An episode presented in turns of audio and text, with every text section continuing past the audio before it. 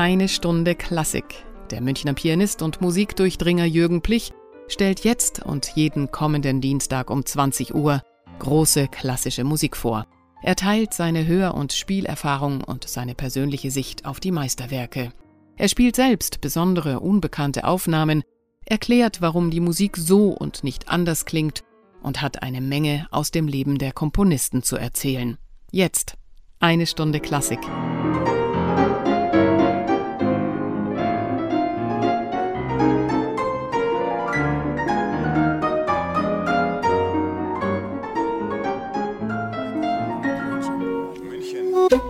Radio München.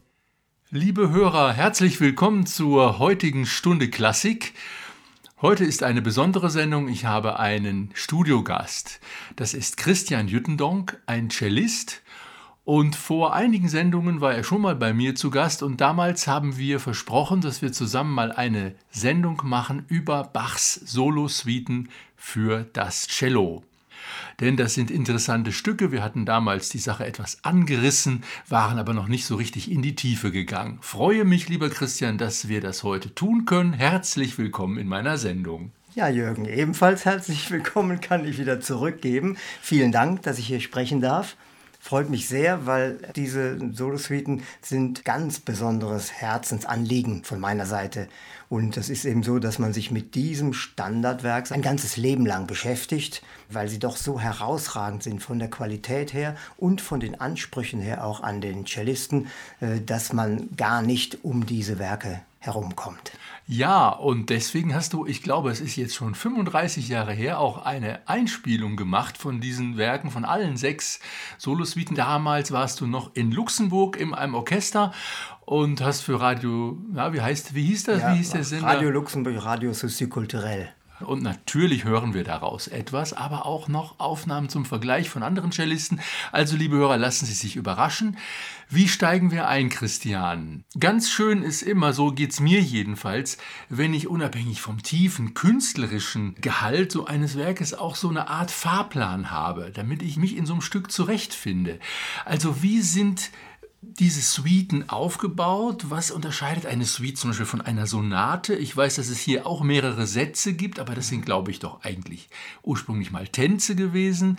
Also so etwas, glaube ich, würde unsere Hörer interessieren. Ja, ist alles richtig, Jürgen, was du sagst. Also das sind eben sechs Solosuiten und wie der Name schon sagt, Suiten, das ist eine Folge eine Folge von Sätzen. Und in dem Falle ähm, haben wir Tanzsätze. Und eine bestimmte Reihenfolge ist äh, da gewahrt. Also wir haben den Tanzsatz Allemande, dann haben wir die Courante und weitere Sätze. Diese Sätze werden eingeleitet durch ein Präludium und für mich ist dieses Präludium immer so eine Art sich einspielen, sich einhören äh, auf den Raum, auf die Zuhörer und so weiter. Also noch kein vollständige, äh, vollständiger Satz. Also das wurde ursprünglich auch mal improvisiert, so ein Präludium, mhm. und dann hat sich diese Sitte verfestigt und dann hat man regelrechte Präludien komponiert. Richtig, das heißt ja heute auch noch präludieren. Mhm. Also das heißt improvisierend äh, einen Moment äh, spielen. Also dann hören wir doch vielleicht mal in Präludien der verschiedenen Bach-Suiten hinein. Zum Beispiel in der ersten Suite, da klingt so ein Präludium so.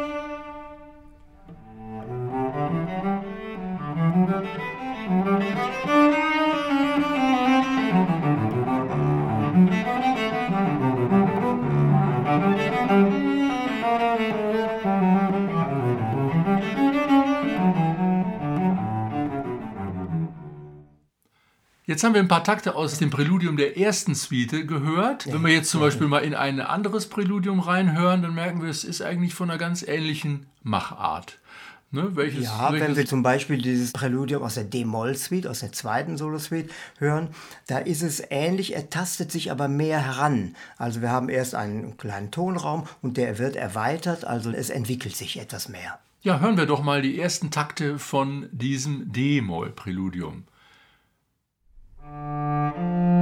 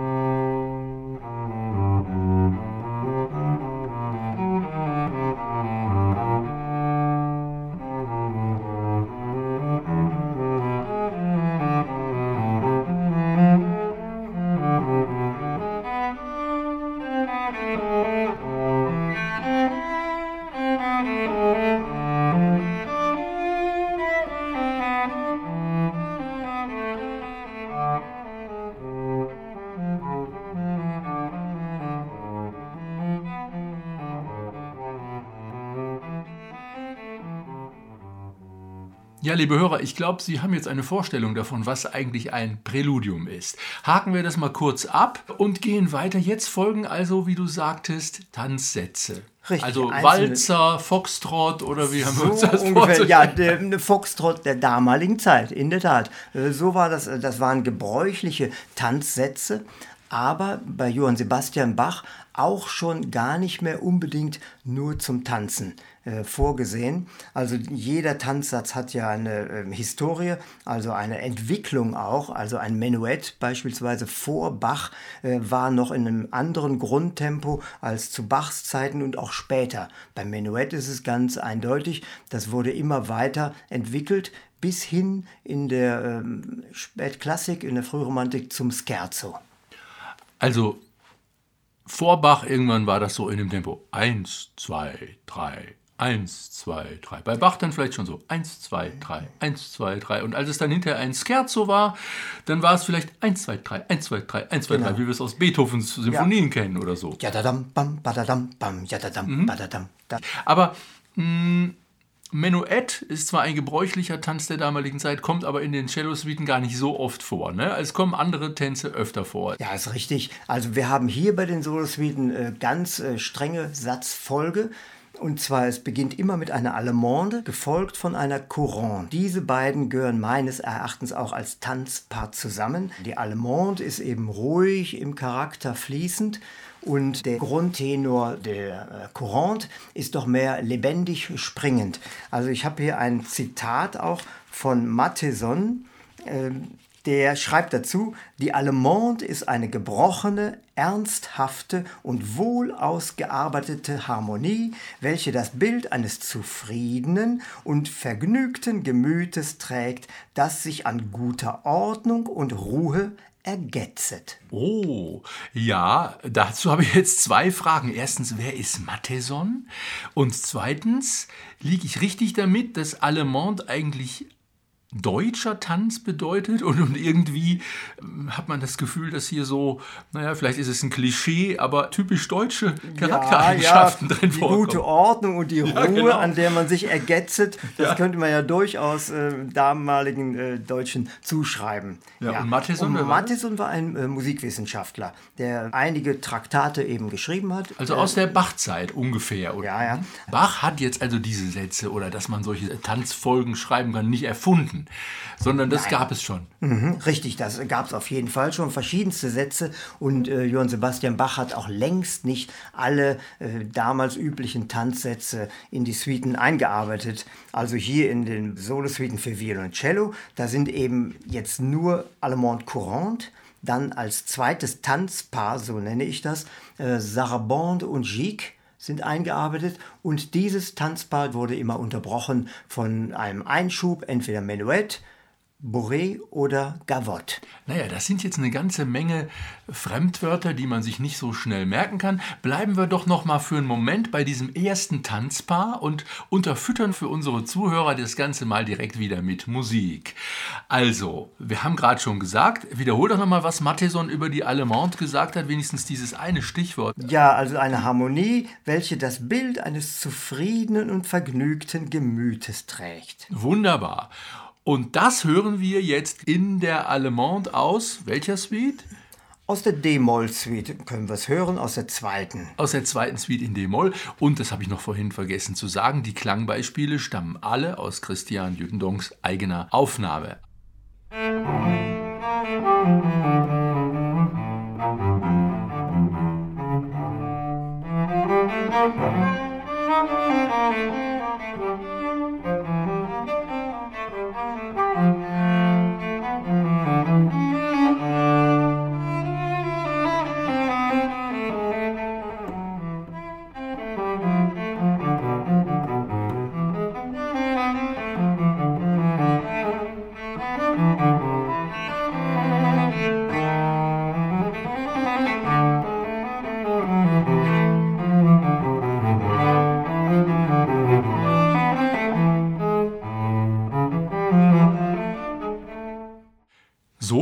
einige Takte aus der Allemande gehört und du hast ja gesagt, die Allemande ist kombiniert mit einem schnellen Tanz, der dann direkt folgt und das ist die Courante. Wie wäre denn jetzt aus deiner Sicht die Courante zu charakterisieren?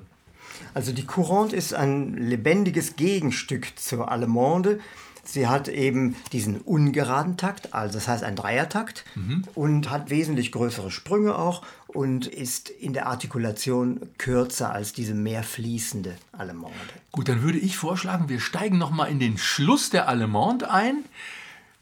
Und dann direkt, um diesen Gegensatz auch so zu erfühlen und zu erfassen, direkt mal den Beginn der Courante und ja. wieder aus der D-Moll-Suite. Nein, ich würde vorschlagen sogar aus der G-Dur-Suite. Aha. Da hört man besonders gut den Unterschied. Das ist schön. Also dann jetzt Schluss der Allemande und Beginn der Courante aus der ersten Suite in G-Dur.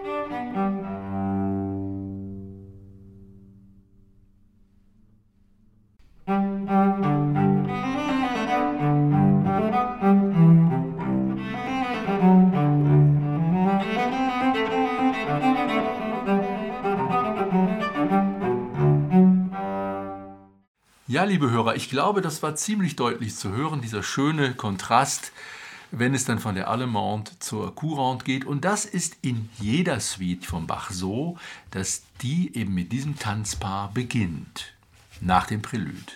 Also Christian, deine Theorie ist ja, dass diese Suiten eigentlich eine Verdoppelung dieser Tanzpaare ist. Denn jetzt folgt wieder ein Tanzpaar, Sarabande und Gigue. Und das ist eigentlich noch viel extremer. Die Sarabande ist noch viel ruhiger und die Gigue ist noch viel lebendiger. Ganz es wird genau. also der, der Kontrastgedanke auf die Spitze getrieben und gleichzeitig aber wieder abgemildert. Wie macht Bach das? Ja, also ich denke, ähm, er hat natürlich diesen starken Gegensatz auch empfunden, dass eine Gigue beispielsweise manchmal übermütig fast aus dem Rahmen fällt. Äh, so übersprudelnd ist das und dagegen die ganz ruhige Sarabande, ein Schreittanz höfischen Ursprungs, ursprünglich spanisch, ganz streng im Metrum und äh, dass ihm vielleicht auch äh, vom Empfinden her dieser Gegensatz zu groß war und hat dann immer zum Abmildern zwischen dieses Paar noch ein Menuett bzw. einen anderen Tanz gesetzt. Da will ich dich jetzt mal stoppen, weil für unsere Hörer ist vielleicht interessant,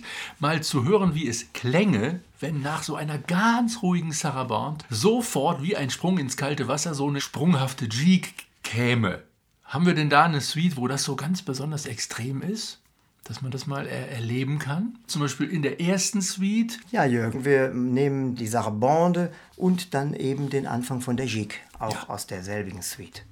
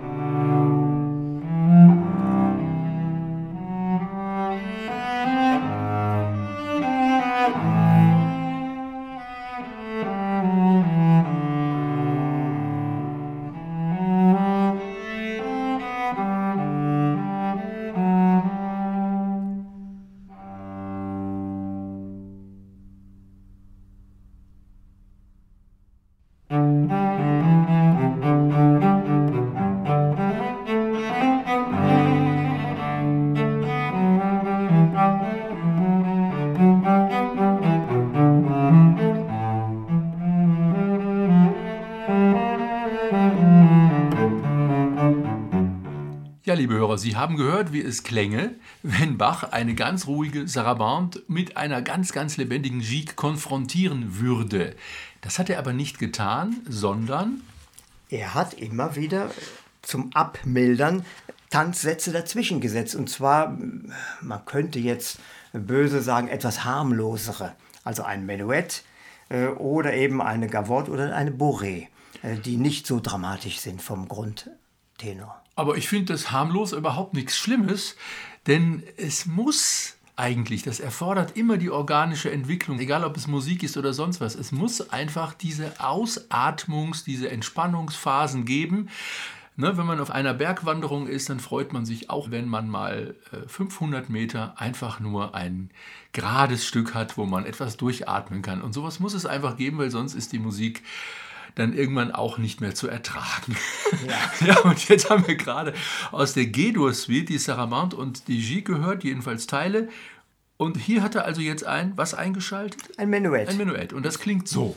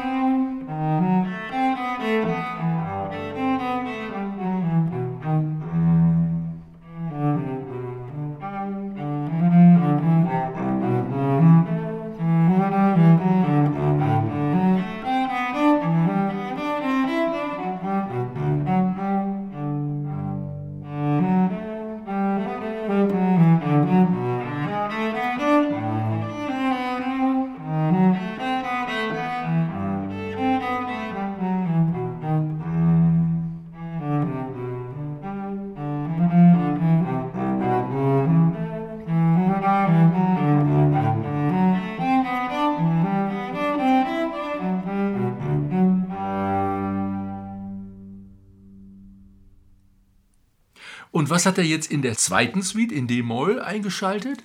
Da ist ebenfalls ein Menuett. Ach so. Aber äh, in den nachfolgenden Suiten äh, wechselt sich das dann ab. Da haben wir dann eine Bourrée oder in der letzten Suite eine Gavotte. Gut, das müssen wir jetzt auch gar nicht vertiefen. Wir haben ja hier kein musikwissenschaftliches Seminar und so viele Begriffe, die man wieder vergessen kann, brauchen wir gar nicht. Ich glaube, das Prinzip ist völlig klar. Also dann habe ich das jetzt so verstanden, dass jede von diesen Suiten eigentlich aus sechs Sätzen besteht. Und zwar erstens Präludium, dann erstes Tanzpaar Allemande und Courante mhm. und dann zweites Tanzpaar mit zwischengeschaltetem Tanz und das macht zusammen sechs Sätze. So haben wir also eine gewisse Übersicht über so ein Stück. Mich persönlich freut es immer, wenn ich so eine Übersicht habe. Da muss ich mich nicht immer fragen, was ist jetzt, was kommt noch, sondern dann kann ich mich ganz auf das Eigentliche, auf, auf dieses Innerliche der Musik konzentrieren. Ja, liebe Hörer, wir hören natürlich nachher, und zwar zum Abschluss der Sendung als Höhepunkt, eine ganze Suite von Christian Jüttendonk gespielt, und zwar die zweite in D-Moll, aus der haben wir jetzt schon einige Fetzen gehört, aber dann hören wir sie ganz. Was mich jetzt noch interessiert, ist die Art das zu spielen. Wir haben ja seit vielen Jahrzehnten die historische Aufführungspraxis, die historisch informierte Aufführungspraxis. In der ersten Hälfte unseres Jahrhunderts wurde aber mit dem Notentext von Bach noch wesentlich freizügiger, individueller umgegangen. Da hat man das noch nicht so bierernst genommen, sondern hat mehr aus dem eigenen Gefühl gespielt. Das mag vielleicht etwas klischeehaft formuliert sein, aber ich glaube, das ist gar nicht so falsch. Und es gibt ja auch einen Musiker, der überhaupt diese Bach-Suiten wieder ins Bewusstsein gebracht hat, und das war Pablo Casals. Genau. Hm, diese Aufnahme ist in den 30er Jahren entstanden, wird von allen Musikern hoch geschätzt und gleichzeitig sagt man, nein, aber heute spielt man das anders. So, kannst du zu diesem ganzen Themenkomplex einfach ein bisschen erzählen, wie du das siehst, wie du da rangehst, wie du zu deiner Interpretation kommst und so weiter? Und liebe Hörer, wir haben auch einige Vergleichsaufnahmen wieder vorbereitet, sodass wir mal hören können, auch wie verschieden man das spielen kann. Ja, lieber Jürgen, also dieses Thema, wie spielen wir es denn nun, das ist natürlich für jeden Musiker ähm, grundsätzlich eine durchgehende Frage im ganzen Interpretationsleben, im ganzen Musikerleben, weil wir haben ja nichts als ein paar schwarze Punkte äh, zwischen den Zeilen und das ist heute eigentlich ein bisschen wenig. Man muss sich also damit beschäftigen, wie war das Usus äh, zu Bachs Zeit, was hat er aufgeschrieben? Auffällig ist ja, dass er fast überhaupt keine dynamischen Bezeichnungen, Forte oder Piano, notiert hat. Was aber unglaublich wäre für einen Komponisten beispielsweise wie Bruckner oder Wagner, die ständig ganz explizit geschrieben haben, laut, leise, crescendo, decrescendo, ist alles nicht bei Bach. Äh, das ist nur ein Beispiel von vielen, wie eben diese Notierung erstmal zum Leben erweckt werden muss. Aber da ist es ja, dass man weiß zum Beispiel, da sind Tänze. Das ist ja schon eine große Hilfe. Weil wenn man weiß, was ist eigentlich eine Allemande, ach so, das hat man so und so getanzt, da gab es die und die Tanzschritte, dann weiß man schon, wie man das spielen muss, damit richtig. man danach zum Beispiel theoretisch auch tanzen könnte. Ja, richtig, aber das sind eben auch Fallstricke, weil diese Tänze haben sich entwickelt und späterhin wurden sie gar nicht mehr zum Tanzen benutzt. Ähm, Bach schon hat jetzt die Tänze so ausgearbeitet, gestaltet, dass man nicht sagen kann, äh, das war jetzt wirklich zum Tanzen am Hofe geeignet. Aha, also ich hätte jetzt so naiv gedacht, eine Courante ist vielleicht ein Springtanz. Mhm. Ja, und wenn da Sprünge vorkommen, dann geben die ganz logisch vor, wie schnell das mindestens sein muss, weil ich kann ja nicht in der Luft fliegen. und wenn ich einen Sprung vollführe, darf die Musik nicht zu langsam sein, sonst funktioniert das nicht. Gut, aber, ja. aber das heißt, so, so ist es gar nicht unbedingt. Nicht ne? ganz unbedingt, weil äh, wenn man sich jetzt noch mehr aufs Glatteis bewegen wollte, dann äh, hieße das, ja, wie waren die denn angezogen damals? Die ja. hatten schwere Kleider und dann konnten sie vielleicht gar nicht so schnell springen. Ach so. Also ähm, späterhin äh, haben sie dann nicht mehr so, äh, so stark in Brokat mhm. und in sonstigen Kleidern sich eingehüllt und konnten dann etwas beweglicher äh, tanzen. Also das ist äh, sehr schwierig, äh, da eine ganz genau dezidierte Festlegung vorzunehmen, weil schon zehn Jahre Unterschied äh, zu Bachs Zeit waren manchmal ge gewaltige Entwicklungen. Mhm. Nun gut, kurz und gut. Ja. Also äh, diese Tänze waren auch einer Wandlung unterworfen. Mhm. Ähm, abgesehen davon, dass es auch verschiedene Typen von Tanz gab, also einmal den italienischen und den französischen Typus, wollen wir aber mhm. jetzt, glaube ich, nicht weiter vertiefen. Oh nee, das wird dann ganz musikwissenschaftlich. Ja. Wir hören mal, wie verschieden man so ein Stück spielen kann. Und wir haben vorbereitet den Beginn der D-Moll-Suite einmal zu hören, wie Pablo Casals das spielte in den 30er Jahren. Mhm. Dann wie Pierre Fournier, das spielte auch ein berühmter Cellist in den, ich glaube, 60er Jahren. Und dann wie du das in den 90er Jahren gespielt hast. Und mhm. jedes Mal klingt es anders. Also Pablo Casals spielte 1936 den Beginn der zweiten Suite in D-Moll folgendermaßen.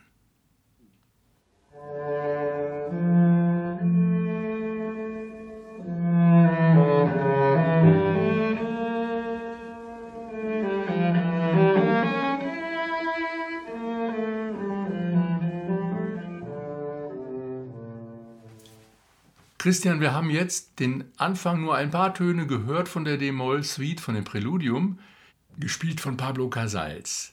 Was sagst du als Cellist zu diesem Spiel? Ja, Und bei als all- Kenner der Bach-Suiten? Bei aller Ehrfurcht vor dem großartigen Cellisten ähm, habe ich eine etwas andere Auffassung. Er beginnt sofort mit einem äh, ganz gesanglichen Vibrato. Ja, hören wir das ruhig nochmal.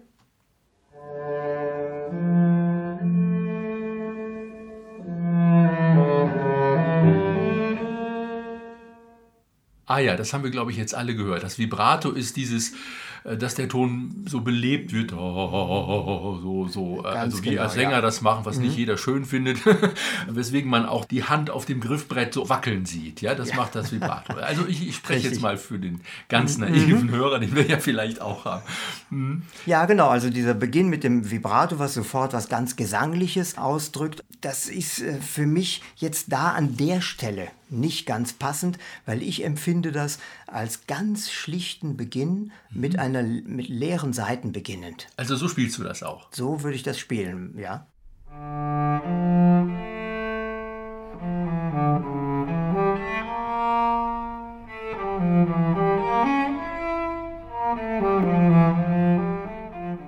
Ja, das klingt ganz anders. Jetzt haben wir noch ein drittes Beispiel von Pierre Fournier. Äh, Und äh, wie ist das bei dem? Auch da hört man die Gewichtung auf dem Gesang. Also da hören wir auch noch mal eben rein.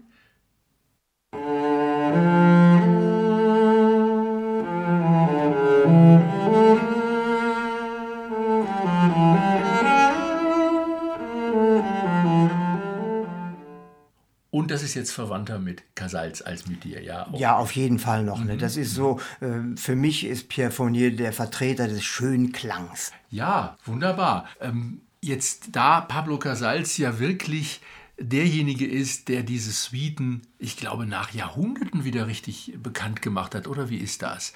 Ja, sie wurden schon auch noch in der Hausmusik ab und zu gespielt. Also die haben wirklich einen äh, Dornröschenschlaf äh, hinter sich. Also da Pablo Casals die Sache nochmal der Öffentlichkeit so richtig vorgestellt hat und gesagt hat, schaut mal, was das für tolle Stücke sind, finde ich, wir sollten ihm die Ehre erweisen und einen ganzen Satz äh, von Pablo Casals gespielt hören. Und wir bleiben glaube ich, wieder bei der D-Moll-Suite. Liebe Hörer, das machen wir nicht, weil, äh, weil weil die anderen Suiten so uninteressant wären, aber wir hören nachher zum Abschluss diese D-Moll-Suite einmal in der Interpretation von Christian Jüttendonk, meinem Studiogast.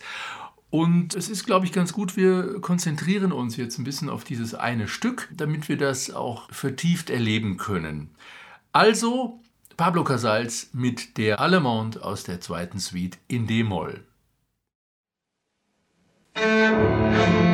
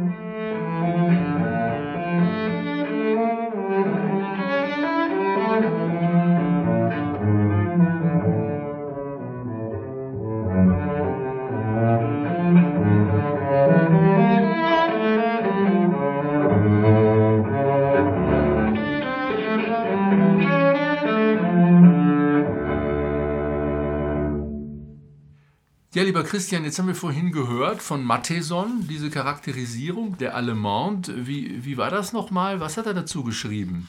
Das Bild eines zufriedenen und vergnügten Gemütes. Ja, also den Eindruck hatte ich jetzt aber gar nicht. Das war sehr zugreifend, fast ein bisschen ruppig.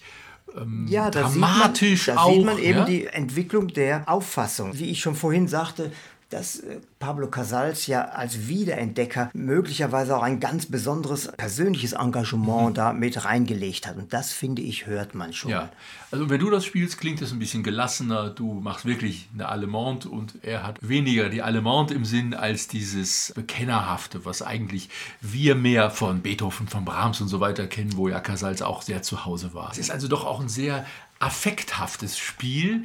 Ja, Jürgen, das ist ein Stichwort für mich, gerade was die Interpretation oder die Ausführung der Barockmusik angeht. Weil wir haben es bei der Barockmusik eben nicht zu tun mit ganz persönlichen Ausbrüchen äh, von äh, Trauer, Schmerz und Wut und so weiter, sondern wir haben es bei der Barockmusik mit einer Darstellung von Gemütszuständen zu tun. Also Freude, Trauer, Übermut, das sind Affekte. Und die höchste Kunst derzeit war, eben diese Affekte glaubwürdig darzustellen, wie ein Schauspieler.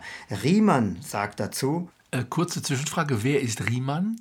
wir kennen ihn von dem großen Musiklexikon. Riemann Ah, ja. ist ein äh, Musikwissenschaftler gewesen. Also, Riemann sagt, im Barockzeitalter rückte die Frage der Affektdarstellung in den Mittelpunkt der Musiklehre.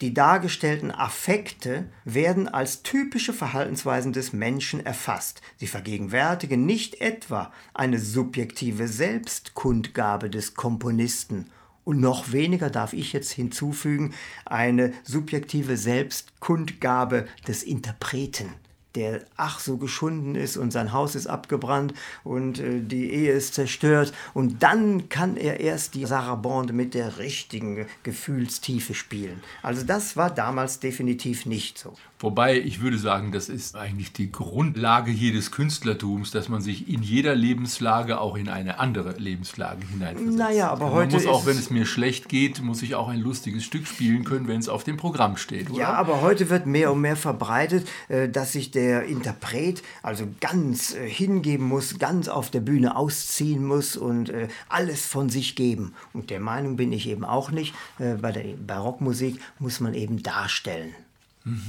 Na gut, das ist jetzt ein weites Feld, Ja. wo man auch sicherlich zumindest in Nuancen äh, diskutieren könnte. Aber das machen wir ein anderes Mal, Ja. Christian. Äh, bleiben wir bei den Bachswieden. Interessanter Aspekt, sehr gut. Ja, Christian, haben wir denn jetzt schon das meiste, was es über die Suiten zu sagen gibt, erzählt?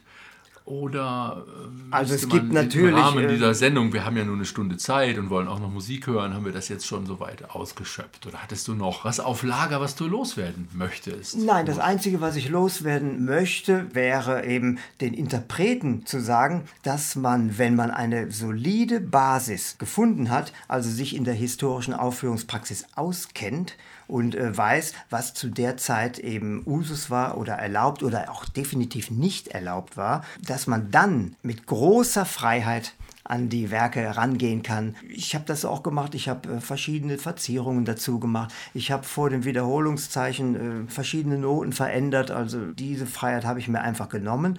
Und ich hoffe, ich denke aus dem Wissen heraus, wie das damals auch Usus war.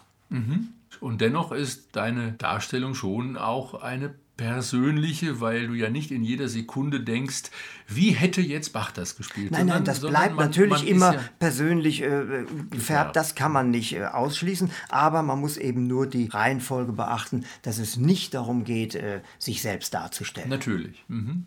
Ja, Christian, jetzt noch eine persönliche Frage. Die Aufnahme, die wir hören, und wie gesagt, du hast alle sechs Bach-Suiten eingespielt, eine sehr, sehr große Leistung, wie ich finde.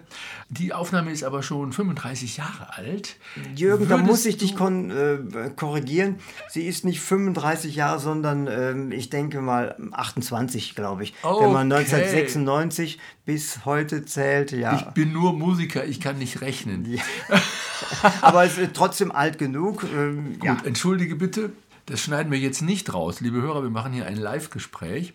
Gut, aber alt genug, vier Lebensjahr siebte, da ist die Frage erlaubt an den Interpreten, würdest du das heute immer noch genauso spielen? Also es ist so, wenn ich es ganz genauso spielen würde, dann bräuchte ich ja jetzt nicht mehr spielen. Also jeder, jeder Musiker entwickelt sich aber manchmal ist man auch erstaunt, ähm, ja, was für Sachen man schon damals gemacht hat. Und das darf ja auch ruhig sein, äh, so eine gewisse Konstanz im Musikerleben. Das denke ich doch. Also man erkennt den Christian Jüttendonk noch, genau wie auf Fotos. Das ist er immer noch, obwohl er sich verändert hat. Genauso ist das. Äh, lieber Christian, irgendwann wirst du hier in München, von wo wir aus ja senden, auch nochmal Bach-Suiten live darbieten Vielleicht nicht in den nächsten Monaten, aber in den nächsten Jahren wird das irgendwann mal der Fall sein. Und dann werden wir darauf natürlich hinweisen. Jetzt aber hören wir diese schöne Aufnahme aus den 1990er Jahren. Christian, sag bitte nochmal die Sätze an. Also wir haben bei der zweiten Suite in D-Moll natürlich wieder das Präludium zu Beginn, dann kommt Allemande und Courante, gefolgt von Sarabande, Daraufhin als Zwischeneinschub, wie wir vorhin ja gesagt haben, Menuett 1 und 2 und dann am Schluss die Gigue. Vielen Dank und Ihnen, liebe Hörer, viel Freude beim Zuhören.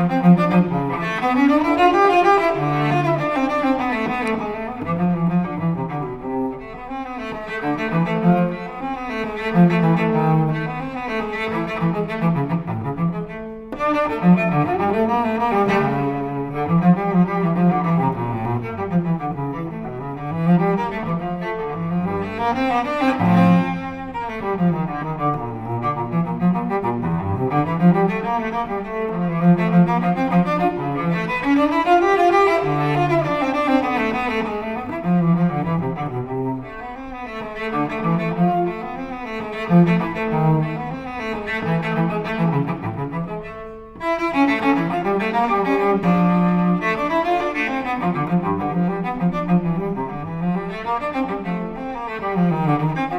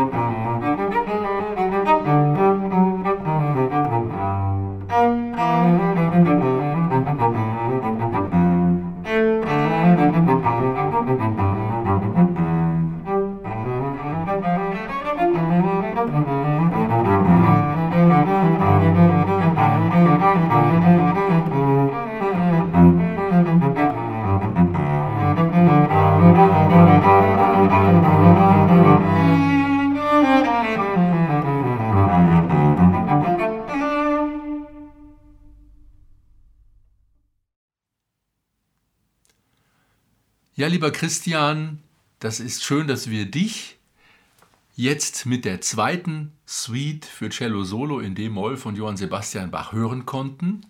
Liebe Hörer, damit ist unsere Sendung zu Ende. Ich verabschiede mich von meinem Studiogast Christian Jütendonk ganz herzlich mit einem großen Dankeschön und auch von Ihnen, liebe Hörer, bis zum nächsten Mal. Ihr Jürgen Plich.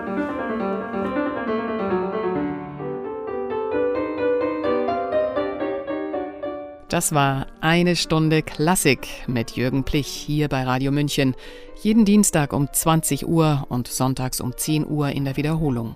Nachzuhören übrigens auch auf unserer Webseite www.radiomünchen.net.